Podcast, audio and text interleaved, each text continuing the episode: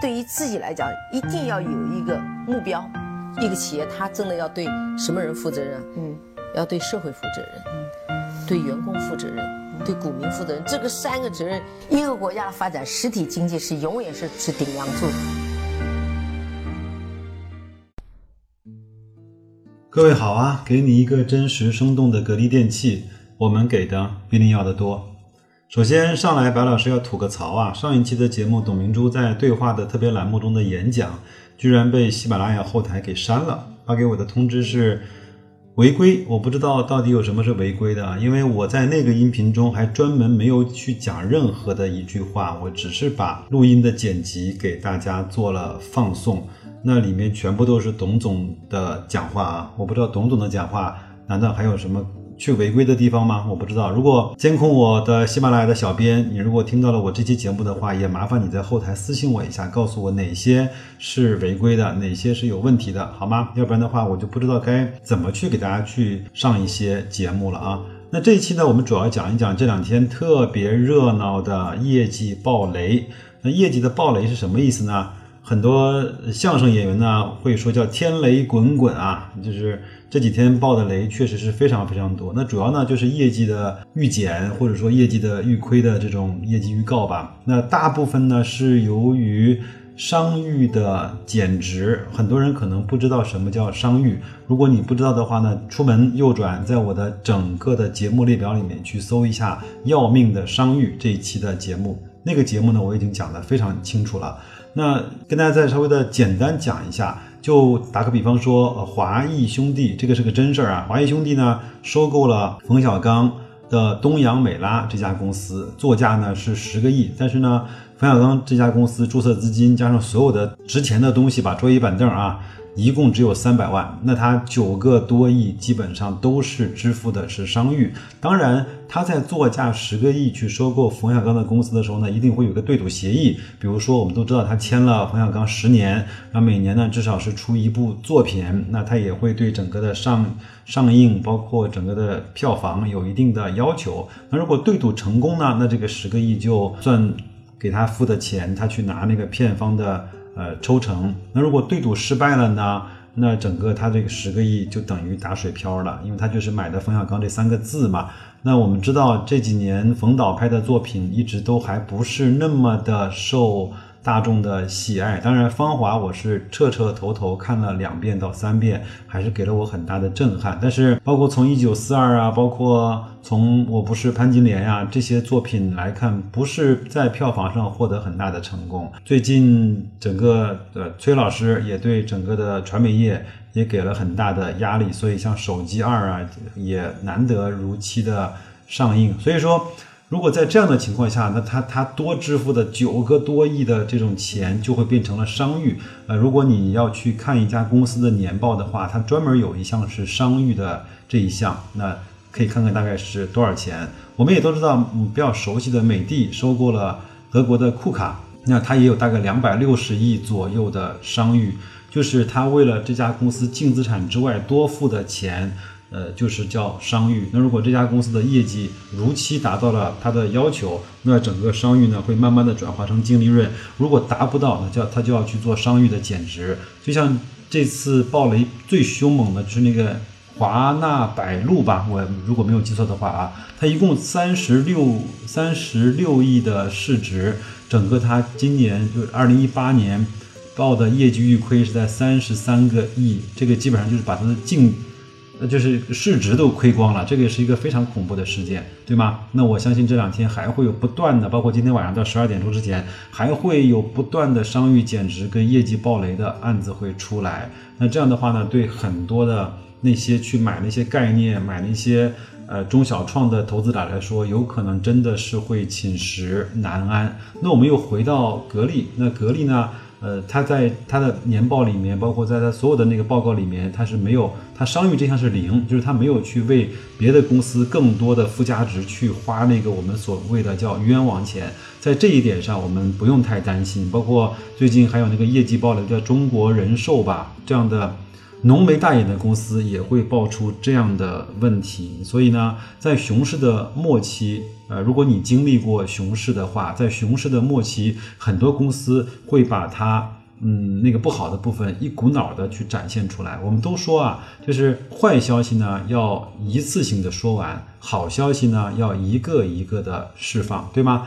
那很多人就是选择在熊市的末端，把市场或者说公众认为不好的消息一股脑的推向台前，反正已经都这样子了嘛，那反正躺地上装死嘛。啊，这些呢，呃，会给这些公司在未来的几年有一个非常好、干干净净的。呃，就是那个基础，然后呢，有任何的增长，有任何的利润的回升，它就可以当成一个个的利好去释放出来。如果再赶上牛市的话，那整个它的估值、它的溢价上上升就会非常非常的好，是吧？那所以所以讲呢，我们持有这些格力电器的，包括那些呃大白马的这些投资者呢，你也不用太担心，因为我们这样的公司不大会有这种业绩。暴雷或者是业绩预亏的这种风险，我们你都知道。然后，嗯，整个在二零一八年，格力是在两百六十多亿的净利润，整个这个也基本上是板上钉钉的，是吗？那现在来看，就是到了明年的，到到了一九年的。呃，四月份的年报，它会给出一个什么样的分红比例？那基本上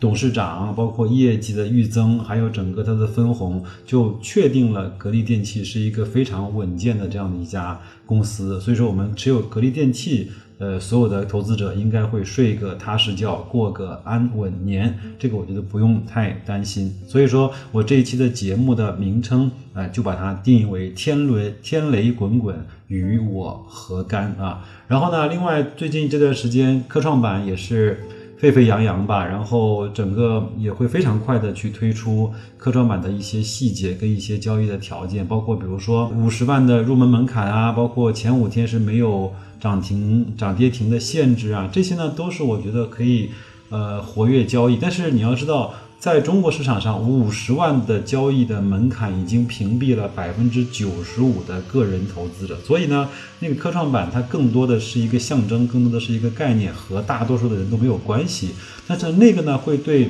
整个主板的创业板、中小板，包括中证五百，会带来相对比较大的心理上的压力，因为呃那边基本上。呃，是可以注册制，可以随时有好的公司就可以去上市，整个从供应来说，基本上就不成问题。那这样的话呢，呃，以前我们都知道，在创业板、在中小板有很多壳资源、壳概念的公司，呃，它就会受到资本的这种抛弃。那所以呢，可能会带来这种创业板的指数，包括中证五百的指数、中小板的指数会进一步的下压。但是我觉得这个没有关系，那个只是心理上的一些。呃，迫害或者是压力为主吧，包再加上这段时间很多公司的暴雷，那么会使我们这些定投这些基金和指数的人呢？嗯，有可能会去买到更便宜，会买到它那个估值已经破了极限的大底之后再往下的一些成本的 ETF。那如果你要坚信市场是轮回的，然后呢，股市是有牛熊的，经济是有周期的，人的情绪是有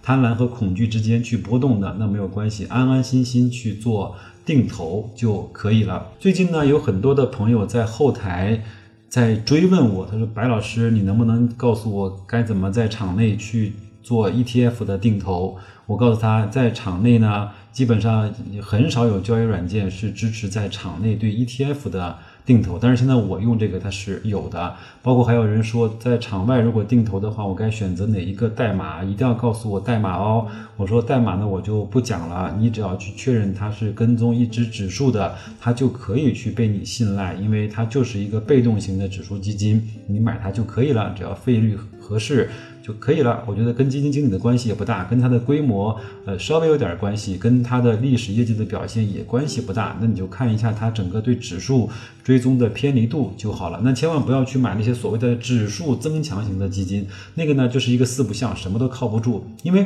指数基金它最原始的功能和作用就是用来就是忠实的去反映指数，去跟踪指数，这个就是我们对它最好的期待。那他如果再加上了一个所谓的加强型，又想跟踪指数，又想加上基金经理主观的操作，这个他就变成了四不像，变成了东施效颦，连自己本来走路的样子都已经忘掉了，好吗？那我觉得，如果你要去定定投的话，一定要去定投非常纯粹的被动的。跟踪指数型的指数基金，好，那我觉得现在无论是反弹了一点，从二四四零反弹到大概两千六百点左右，我觉得呃，对我们来说都是一些特别好的机会，去捡那些便宜的筹码。如果你呃喜欢格力，就买一点格力；喜欢上汽，就买一点上汽。我看到今天上汽的呃业绩的呃预增还是在百分之四点六到百分之五左右，这个还是非常不错的一个表现啊。那这些踏实的公司